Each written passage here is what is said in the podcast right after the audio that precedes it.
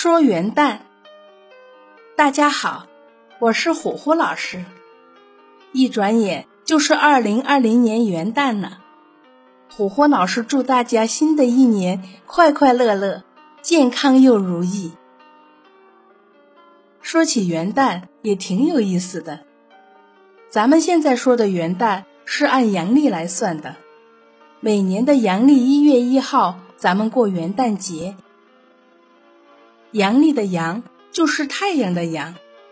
简单的说，阳历是一种起源于西方的纪年法，按地球绕太阳转一周为一年计算。阳历的一年是三百六十五天，以耶稣诞生的那一年作为纪年的开始。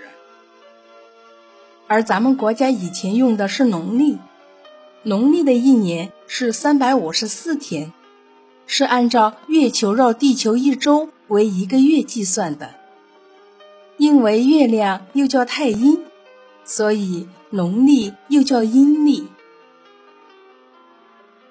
在汉语里，“元”是开始的意思，只要涉及到数字，都可以用“元”来表示开始。这里的“旦”是早晨的意思，每年的一月一号就叫元旦。在古代，元旦和春节是同一天，而咱们现在的元旦和古时候按阴历计算的元旦不是同一天。现在元旦特指阳历的一月一号，春节专指阴历的一月一号。阳历在咱们国家的正式使用时间并不长。公元一九一一年。孙中山领导的辛亥革命推翻了满清的统治，建立了中华民国。为了便于统计，决定使用公历，并规定阳历一月一日为新年。又经过当时的各省代表在南京的商议，最后决定把农历的正月一日叫做春节，把阳历的一月一日定为元旦。一九一二年一月一日，孙中山在南京就任临时大总统。在就职誓词中，孙中山以“中华民国元年元旦”为结尾，打这儿起，才有了阳历一月一日的元旦节。一九四九年新中国成立，也决定采用世界通用的阳历。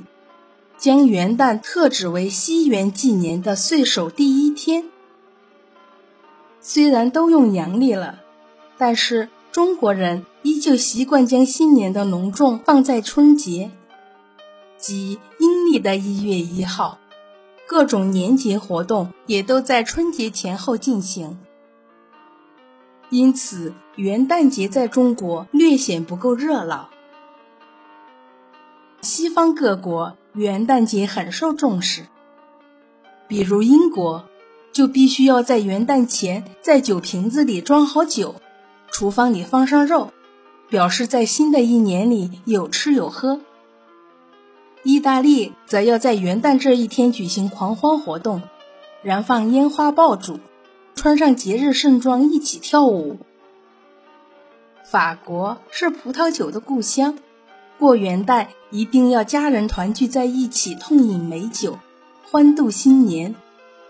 而瑞士人会在这一天去滑雪，站在高山之上尽情歌唱。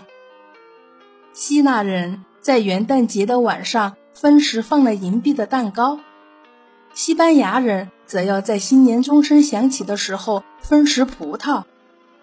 总之，西方各国的人们都会在元旦节用自己的方式庆祝新年，欢度元旦。相比之下，中国人的元旦节要冷清许多，通常就是学校或者单位搞一下新年晚会，再放假一两天，和家人朋友一起吃点好的，看看电影，逛逛附近的景区。放假结束，继续学习和工作。在中国，元旦节和一个普通的周末也差不太多。不是中国人不热爱生活，只因为中国人把欢度新年的热情都留给了春节。元旦节的事儿就说到这里啦，谢谢您的收听，我是虎虎老师，咱们新年再见。